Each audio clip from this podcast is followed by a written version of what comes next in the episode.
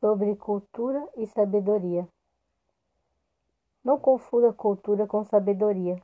A cultura vem de fora para dentro, penetra pelos olhos e ouvidos e pode fixar-se ou não em nosso cérebro. A sabedoria, ao contrário, nasce dentro de nós e se exterioriza, surge no coração e só pode ser adquirida por meio da meditação, também pelos estudos, é claro. Até os analfabetos podem conquistar a sabedoria se souberem meditar em seus corações sobre as grandes verdades. Essa última parte do trecho me lembra os meus antepassados, meus avós, que eles não tinham muitos estudos e tinham uma enorme sabedoria. Eles são formados pela faculdade da vida.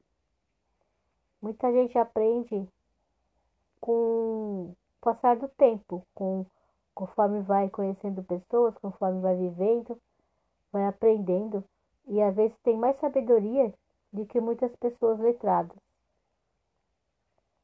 Os letrados têm que desenvolver mais esse lado de relacionamento com as pessoas.